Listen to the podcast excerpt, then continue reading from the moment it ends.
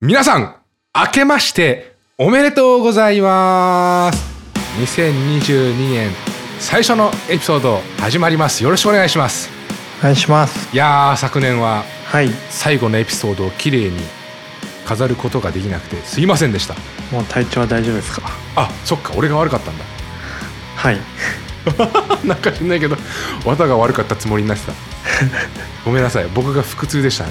はいそうです、はい、あまあでもその後はリスケしようとした時は綿が仕事になっちゃってね。もうダメだった。もうダメだったって。大変でしたね。うん。17連休のはずが結局休んだの5日間だ。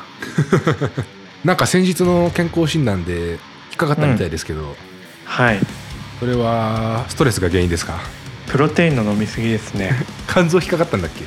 感動引っかかった。これ前も引っか去年も引っかかって、うん。体験査の時はプロテイン控えて全然問題なくて。うん。まあ多分今回も同じ原因かなと思われます。そんな飲んでる？毎日飲んでるよ。どういうペースでさ1日？えー、でも1日 30g とかだからね。そんな激しく飲んでるわけじゃないけどね。えそれって1日1杯ってこと？そうそうそう。え全然そんな多くないじゃん BCA とかも飲んでるからかな。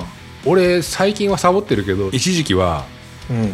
朝飲むし日中は会社行ってる時は飲めないけどうん。プロテインバーとか食べてで夜も飲んでみたいな感じで。へまあ体質なのかもしれないなそしたら。えなんか実際影響出てんの？ななんか腹えー、痛いとか、何も？出てない出てないでも数値には出るまそう。一応ね頭には入れつつ。あれかもねあの普通の食事でもタンパク質取りすぎてるのかもしれないねもしかしたら。意識してんの？いやそんな意識してないけどまあやっぱ肉系を取ることは多いよね。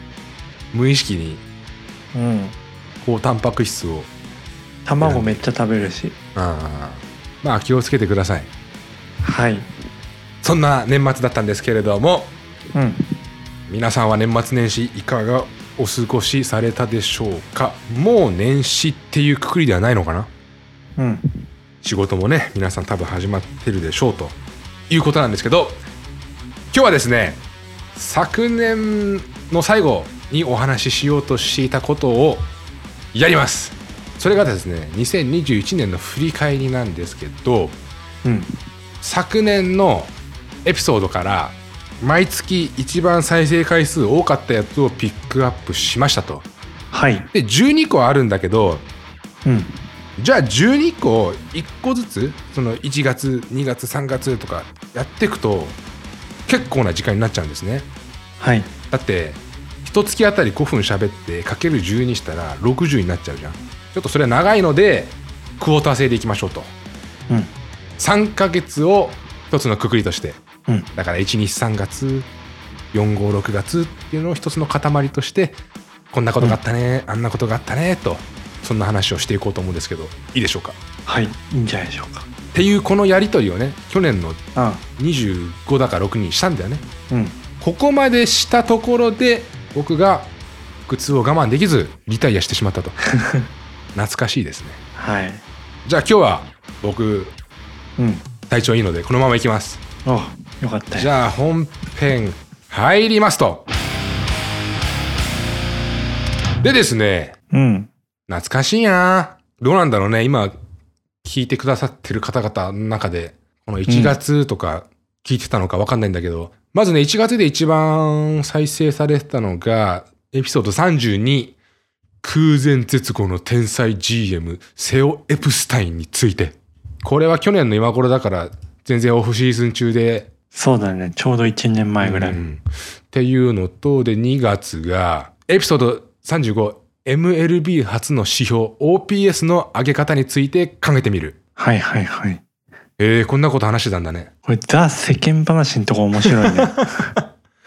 もうどうなってんだろう今、えクラブハウスって、うん、世間話で最近話題のクラブハウスについて話してるんだけどこの瞬間だけだったよね、瞬間だったねねみんなやってたけどね。う今全く聞かなくなったね。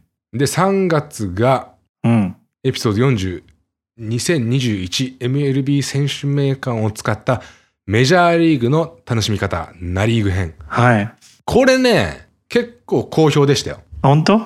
そう、好評だったから、うん。続けてさ、次の週、アリーグ編やったんだよ。はいはい。そしたらね、そっちはいまいちだった。あ、2回に分けてやったんだ。だよナリーグ編とアリーグ編。ナリーグやって、うん評判良かったら、うん。あの、アリーグやりましょうって感じで、はいはいはい。1回目はね、良かったんだけど、皆さん、2回目はお腹いっぱいだったようですね、選手名鑑の話は。でこれ、まあ、やってて個人的にも面白かったから今年もやろうかな。そうですね。うん。これ、選手名鑑っていつ出んの？え、2月の後半ぐらいかなお。おもちろん今年も。もちろん今年も。あの、プロ野球とかメジャーリーグの名鑑も2月の前とかキャンプインぐらいで出る時多いんだけど、うん。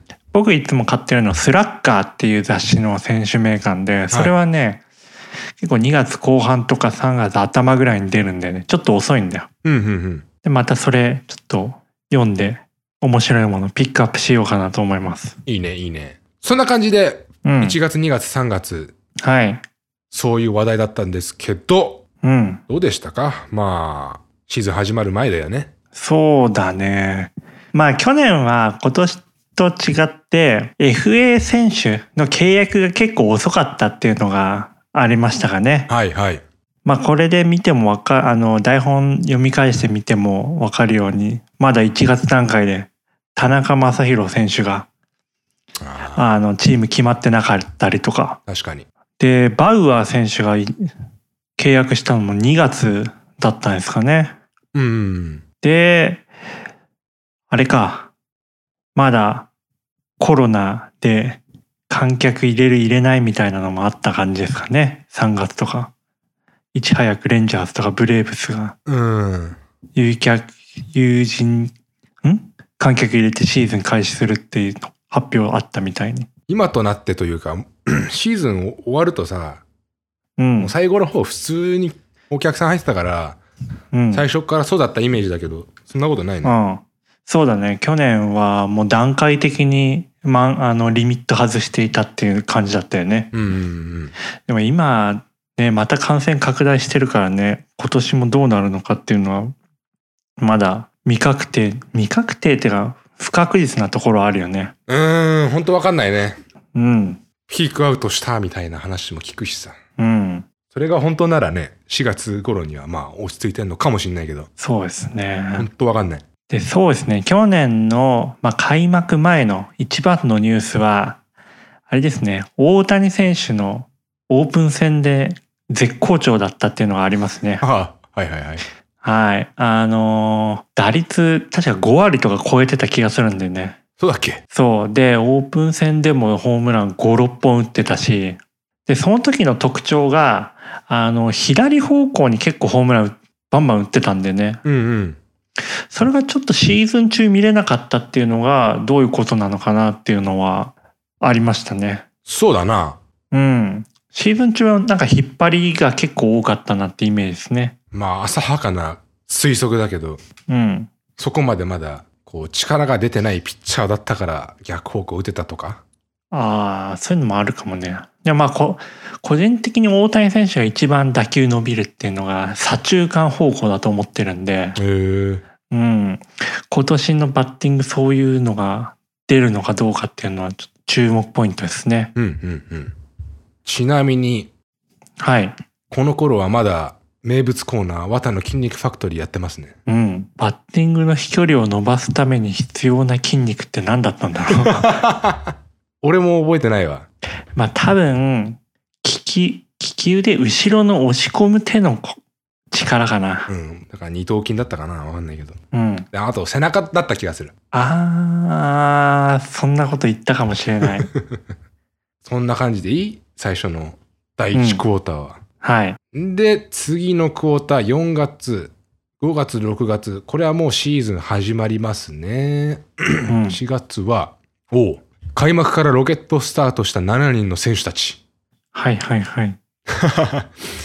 最初の、これは1週間なのか何なのか分かんないけど、大谷選手が初登板ホームランで全試合出場中だとさ。あ、はいはいはい。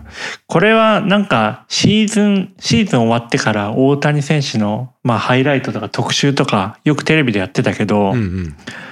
この、まあ、ホワイトソックス戦だよね。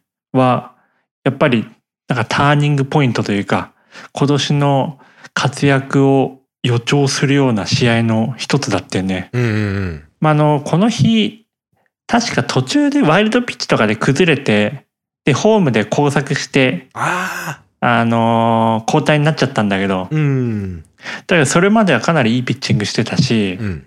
で、いきなりホームランも打ったしっていうので、リアル二刀流が、のさ先駆けというか、うん。うん、なんか今年を象徴する試合だったね、これは。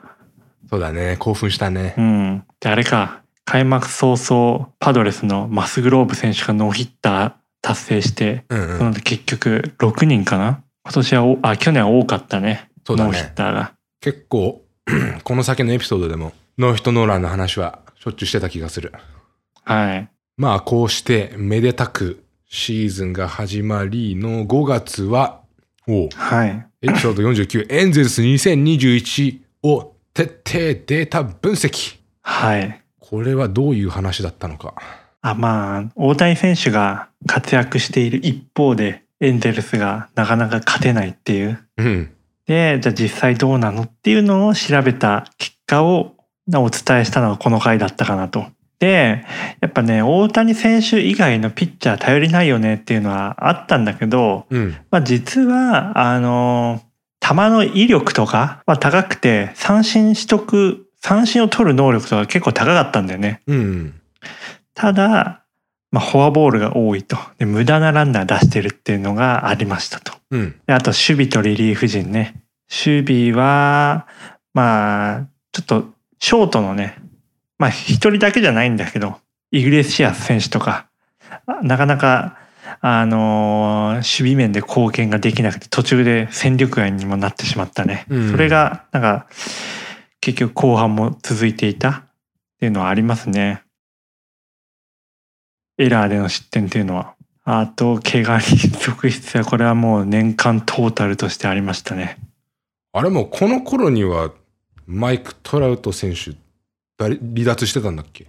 トラウト選手、そうかもしんない。今年の出場がね、35試合ぐらいなんだよ。少なああ、で、本編じゃないけど、もうこの時点で、筒香選手が、レイズからああ、はいはいはい。戦力外だったんだ。早いな。まあ、この時はね、あの、日本球界復帰するのどうなのみたいな話もあったよね。うんうんうん。うん、巨人取るんじゃないのみたいな。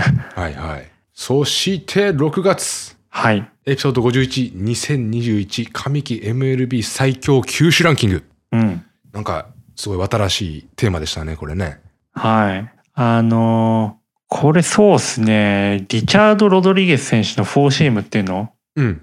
この時はかなり良かったんだけど、で、この後ね、あ、まあ、パイレーツからブレーブスに移籍して、はい。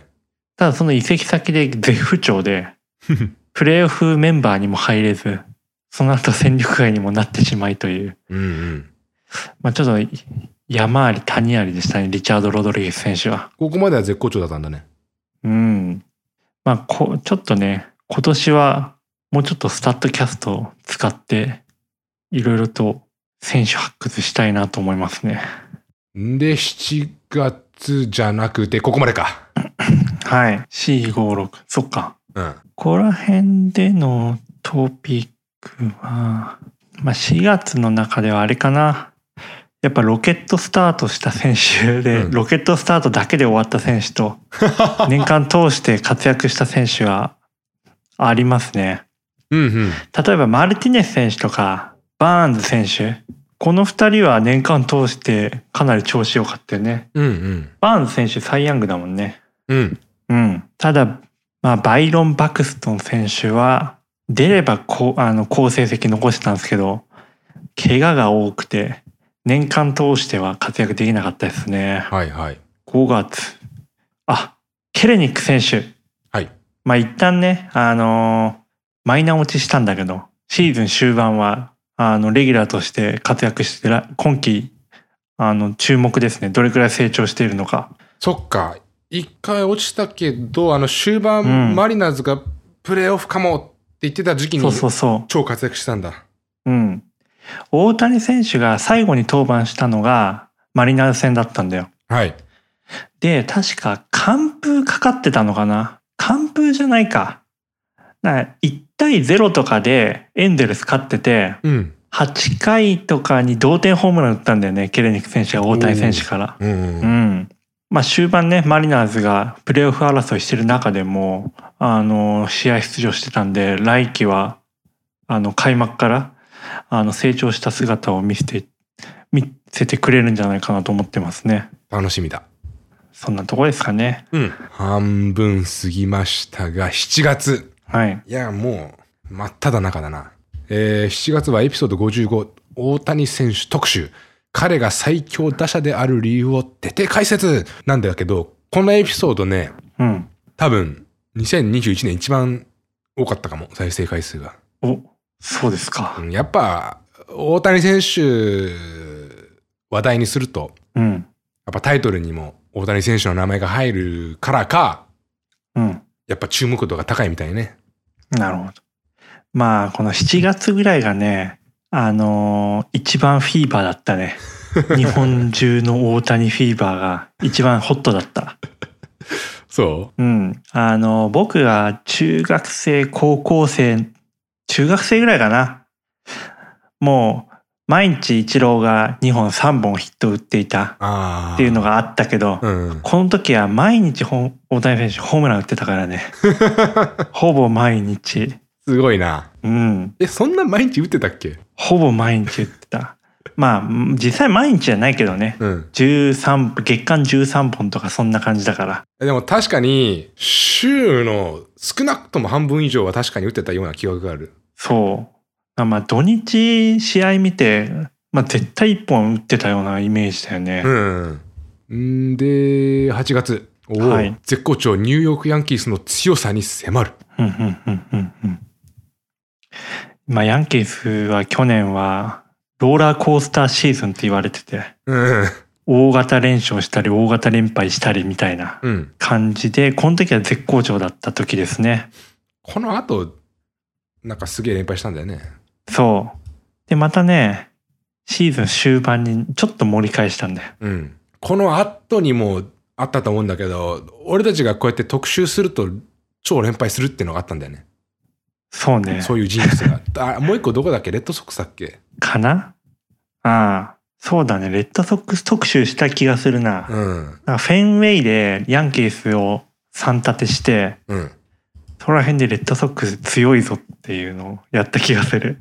そしたら、ドッとその後負けるっていうね。うん。で、9月。おお、はい。早いな。もうここに来ると、プレイオフの話題になるね。うん。熾烈なプレイオフ争いについて。ヤンキースとレッドソックスを脅かしかねないチーム。これはブルージェイズのことだね。うん。あのーまあ、あの、ブレージェイズが得点力があまりにも高いと。っうん。ていうので、まあ、着目していたっていうのはこの時ですかね。うん。まあ、結局最後までプレーオフ争いしてたからね、ブルージェイズ。7、8、9か。これでいいのか。うん。3クォーター目。3クォーター目。そうですね。ねえねえねえ7月、はい綿の筋肉ファクトリー、お休みだって。ここら辺から配信がなくなった。そうだね。ここで多分、うん。一旦休館になったね。休診というか。そうだね。筋トレは続けてはいるけどね、現状維持だね。なんか、ブレイクスルーを起こしたいね。MLB のこう、状況をずっと話してたけどさ、うん。綿の人生的にうん。いつ転職したっけ？十、十、あ、2000年だよ ?2000 年。あ、2022年。ん ?2020 年だ。1月から普通に今の会社だったんだ。そうだね。でも最初の頃さ、そんな今みたいな感じじゃなかったじゃん。うん。まあそれはそうなのかもしれないけど。非連続的に忙しくなるんで、もうこの頃から本格化してたんだろうね。もうやばいっすね。んで、まあさっき言ったみたいに7月、だいぶ日本が大谷選はい手フィーバーしてたってことでしたけど、うん。あれ？オールスターいつだったっけ？7月の中旬ぐらい？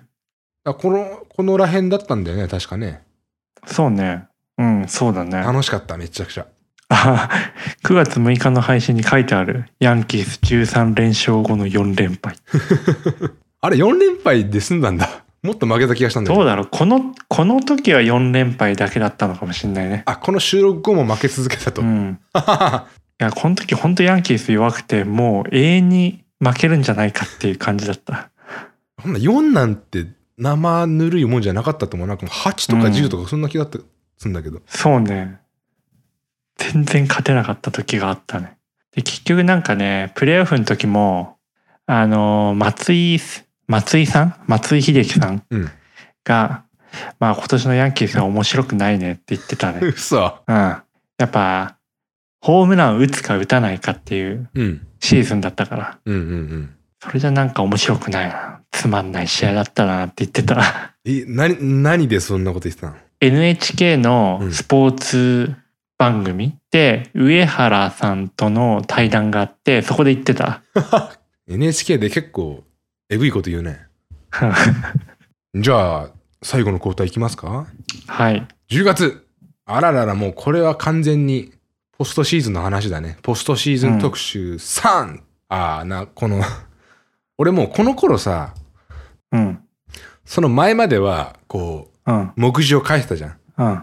今は結構まちまちなんだけど、この頃はこういう感じで、なんだろう。ご挨拶文章みたいなうん。のにしてた。へえ。あ、これあれ？ポッドキャストのなんか説明文みたいなやつ？そうそうそあ、そうなんだ。こういうのもやってくれてたんだ。う。いや、全然。意外に気づかないと思う。あの、皆さんのに念のためご説明なんですけど、えっとね、ポッドキャストって、うん。ちょっと俺も今開いてみるけど、そのエピソードごとにうん。説明文章欄みたいなのがあるんだよね。へえ。まあ、俺もこう、ポッドキャスト視聴者として、リスナーとしていろんなの聞いてるけど、うん。聞いてるけど、聞くやつの全エピソードのこの詳細文章全部読んでるかっていうと読んでない。でもまあタイトルはね、工夫した方がいいかもね。うんうんうんうん。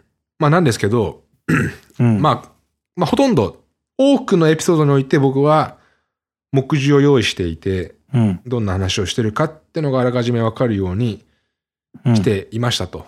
で、ただ後半、ちょっと、何が理由だったか覚えてないけど、目次じゃなくて、こう、ご挨拶文章みたいな、今週、今週はこんなことについてお話ししました、聞いてください、みたいなうん。文章にしてたんだよね。うーん。どっちがいいだろうね。まあ俺、書ける、書ける状況なら、あの、もいつも通りの目次にするよ。はいはいはい。で、11月がオフシーズンに注目すべき7つのポイント。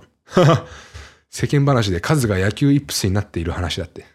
これは結局どうなった？まだイップス？あの、先日の練習で、うん。えーチームメイトからいろいろアドバイスもらって、はい。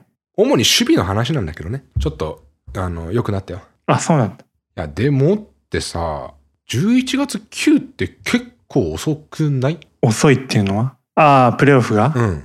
いつもこんなもんなんだっけ？そうだね。今年は遅かった気がするな。あのー今まで11月中には終わってたんだよ、ワールドシリーズ。はい。で、今年なんで遅いかっていうと、あの、休養日が増えたんだよね。はいレギュラーシーズンの。うんうん。まあ、あまりにも過酷すぎると休みなさすぎて。っうんうん。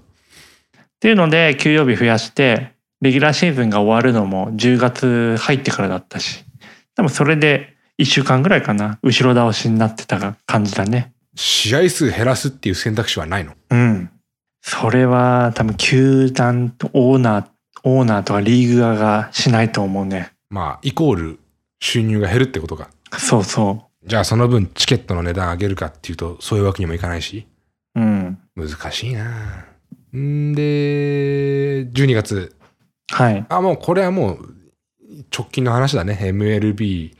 ロックアウトの全貌、そして間際に完了した移籍案件について、うん。まあ主にオフシーズン、ポストシーズンのはい。話が中心でしたけども、第4クォーターについてコメントお願いします。そうですね。まあ今年ポストシーズンはかなり面白かったかなと思いますね。うん。うん。うん。まああの、まあ一番面白かったのは、まあ何度も言ってるけど、あのドジャース対ジャイアンツの地区シリーズ。激戦だったし、うん。ワールドシリーズもかなり面白かったなって思いますね。うん。あの、ブレーブスがチーム一丸で途中補強した選手の活躍だったり、あの、内、生え抜きの内野陣の活躍だったり、はい。で、先発だけじゃなくてリリーフもう全員駆使して、もうチーム力で勝ったあのワールドシリーズはかなり、まあアストロズも強かったし、面白かったですね。で、まあその後怒涛のオフシーズンだったわけなんですけど、はい。ロックアウトになってからはもう無風になった。いい表現ですね。無風。はい。ほんと無風ですね。なんか交渉の進展も全然情報入ってこないしね。そうだね。ただまあ、今月中には決まるんじゃないですかね。今月？2月1、うん。2月1日には、まあお互い歩み寄ってっていうか合意に至りたいっていうのはあるようなので、ほうほう。今月中じゃないでしょうかね。で、そしたらまあ、FA 選手まだまだね、大物残っているんで、どんどん動いていくような気がしますね。俺ね、記事を、とある記事を読んだんだけど、うん。そのロックアウトに関する話で、うん。結構選手たちってさ、オフシーズン中に結婚式あげる？あ、どうなんだろうね。でもそうしないとダメだよね。うん。で、結婚式あげるにあたって、うん。やっぱ球団関係者を呼びたいじゃない、うん。で、結構チームによっては、その緩いというか、別にそういうプライベートの行事だから、選手と球団、本当はやりとりしちゃダメだよって言われてる中でも、うん。結婚式とかには呼んで、普通の話したりとかはしてるんだってさ。うーん。交渉に関する話とかはダメだけど、普通のプライベートな話とかはいいんじゃないっていう感じらしいよ。球団によってはみたいな感じだったけど。あ、でもそれも球団によるんだ。全然いいと思うけどね。ね。あと、怪我してる選手なんかはさ、リハビリしてるんだけど、その球団の施設使えないとか、トレーナーに見てもらえないとか、うん。それですごい困ってる人たちもいるとか、確かにそれ困りそうだね。あと、球団関係者に家族がいる人とか、うん。兄弟がなんか球団職員とか、うん。って人たちが年末年始でさ、こう実家帰って、いるわけだからさ、うん。まあでも普通に話するよねとか、まあそれはそうだ。そんな記事を読みましたよ。ええまあ確かにね、そういうの難しいところではあるよね。うんうん。はい。全部話し終えたけど、はい。いや、これをね、去年の終わりに話して、いや、今年も楽しかったね、お疲れ様でしたって言おうと思ってたんだよ。うん。遅れたけど、うん非常にスッキリしました。はいこ。れで2022年のシーズンをやっと迎えられるって感じで。そうですね。じゃあ、最後に、年の展望というか、うん。どんなところが楽しみかってのを教えてくださいよ。そうだね。まあ大谷選手以外で言うとすると、うん。まあ個人的に注目しているのは、あの、ユニバーサル DH が入るかどうかってとこですかね。ああ、はいはいはい。ナリーグも DH 入るのかどうか。うん。それがまあ、え、今ロックアウト後の FA 補強にもよると思うし、確かに。うん。で、そうだね、ナリーグの選手起用とか、ロースターどう組み替えるのっていうのも関係してくると思うし、うんうん。まあどうなるのかっていうのはちょっと楽しみですね。これ反対する人の理由って何なの？やっぱり 野球は9人でやりたいっていうのは、うんまあ少なからずいるわけですよ。うんうん、うん。野球は本来は9人でやるやつことだって。まあそうだね。はいはい。うん。でもまあ、打てるピッチャーもいるけど、打てないピッチャーっていうのが大半なわけで、うん。9, 9分の1をね、あのー、出来レースみたいな 勝負見せるのもどうかっていうのも思いますし。わたどう思うよ。うーん。まあメジャーリーグはね、どっちも DH でいいとは思うんだけど、うん。プロ野球の場合は結構ね、残しておいてほしいなって思うんだよね。え、そうなの？そう。やっぱメジャーリーグでは、打って何本みたいな野球だから、うん。どっちも DH あってもいいと思うんだけど、うん。日本は結構、その、9人の中でやるセ・リーグの野球っていうのは結構好きでうん。やっぱ9番バッターピッチャーに回ってくる時のその駆け引きというかどう監督が手を打ってくるのかっていうところ結構面白いから。確かに。日本はね残しといてほしいんだよね。あの代打送るだけじゃないじゃん。うんうん。ピッチャー交代するのかどうかっていうのも結構重要なポイントだし。そうで、その後、まあ、守備も変わったりして、うんうんうん。そこで監督の心情とか、どうゲームが動いていくのかみたいな面白いから、個人的にはね、プロ野球は残しておいてほしいなって思うね。確かにな、その、試合の終盤で、いや、すごいいいピッチングでここまで来てるけど、すごいチャンスで追加点欲しいし、んどうすんの？っていうね。そうそうそう。ただまあ原監督はね、セリーグも DH 使おうぜみたいなこと言ってるね。やる側としたら、特に監督は DH の方が気が楽だよね。うん、そうだね。見てる側はさ、その言い方変だけど、苦しいところが楽しいよ。うん、けどさ、やる方は大変だよね。まあセリーグが、まあ今年ヤクルト、あ、去年ヤクルト優勝、あ日本一になったけど、うん。ジャイアンツがセリーグというかジャイアンツ、まあカープもそうか。やっぱ長年パリーグに勝てなかったのは DH なしのところっていうのは絶対あると思うんだよね。うんうんうん。パリーグはもう基本的に DH ありで、そういう打線に対してピッチャーが投げていかなきゃいけない状態なので、やっぱ DH なしの試合では心理的に有利になっちゃうよね。パリーグの方が。えー、じゃあ締めますか。はい。はい、エピソード75以上です。はいありがとうございます。ちょっと一つお詫びなんですけど、わたくんがですね、2021年シーズンのことをうん。今年と表現したり、去年と表現したり、まちまちだったんですけど、はい。そこは話の流れですいません、させていただければと思さしてください。う。まあわかるけどね。開幕しないとね、なかなか今季にならないよね。いやー、なんか最近めちゃくちゃ寒いけどね。うん。僕みたいに風邪をひかないように皆さん暖かく過ごしてください。はい。いろいろと逆境もあるかもしれないんですけども頑張っていきます今年もよろしくお願いしますそれではまた来週お会いしましょうありがとうございましたありがとうございました。